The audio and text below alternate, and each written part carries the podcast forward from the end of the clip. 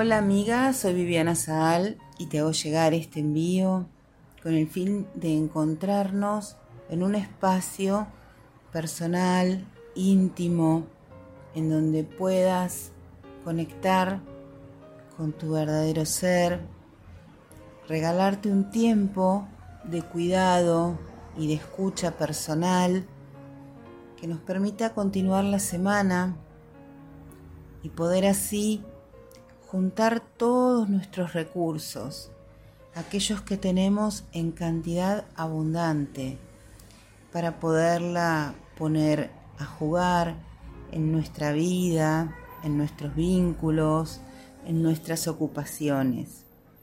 Para eso te invito a que empieces a ubicarte en un lugar cómodo y empieces a conectar con tu cuerpo, que es allí donde viven tus emociones. Observalo, registralo. A partir de la respiración, inspirando por la nariz, sintiendo el aire que ingresa a tu cuerpo y exhalando por la boca lentamente. Esta invitación es a juntar toda esa energía que tenemos, que nos ha sido regalada, para ponerla toda en virtud y en relación con tus objetivos, con tus metas, con tus motivaciones. Que a lo largo del día, muchas veces, porque nuestra mente nos lleva a deambular entre el pasado y el futuro, nos evita conectar con este tiempo presente. Inspira y exhala conscientemente. En cada una de esas inspiraciones podés llevar a tu vida aquello que crees que necesitas. Inspiro armonía, y exhalo miedo. Inspiro amor y exhalo dolor. Hoy te invito a que pienses qué lugar le das a tus emociones. ¿Cuántas veces escuchaste de niño o niña? No te enojes, no está bien que estés triste, no te conectes con eso que te ocurre.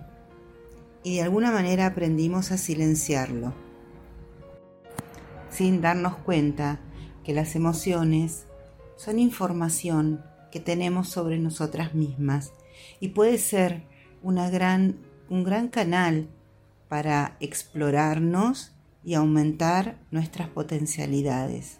Conocer nuestro mundo íntimo y emocional nos permite gestionar lo que sentimos y poder de ese modo ofrecer lo mejor a nuestro entorno, poder sintonizar con esa alegría que tiene nuestra Neyama. ¿Te cuento un cuento? Al estanque llegó, como siempre llega, la furia. Viene enardecida, acalorada, sin poder manejar su propio impulso. Se saca su ropa y en el agua fría comienza a refrescarse y a bajar su temperatura. Llegó luego, caminando lentamente la tristeza. Se sacó su ropa y fue al mismo estanque. La furia al verla se enfureció y salió rápidamente de allí, poniéndose la ropa que encontró primero. Luego de un largo rato, porque la tristeza nunca tiene apuro por irse, decidió salir de allí y a su sorpresa encontró que la ropa era la de la furia. Y si algo sabemos es que la tristeza no quiere nunca quedar expuesta, así que rápidamente se vistió con aquello que encontró. Dicen que desde entonces, si vemos pasar a la furia, si vemos con detenimiento, encontraremos a la tristeza que solamente tiene las vestimentas de la furia. Espero que te haya gustado esta reflexión y podamos conectar con nuestro mundo emocional, validando cada una de las emociones que sentimos para poder gestionarlas.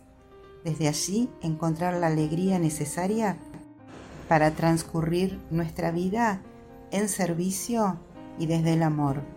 Nos vemos la próxima semana.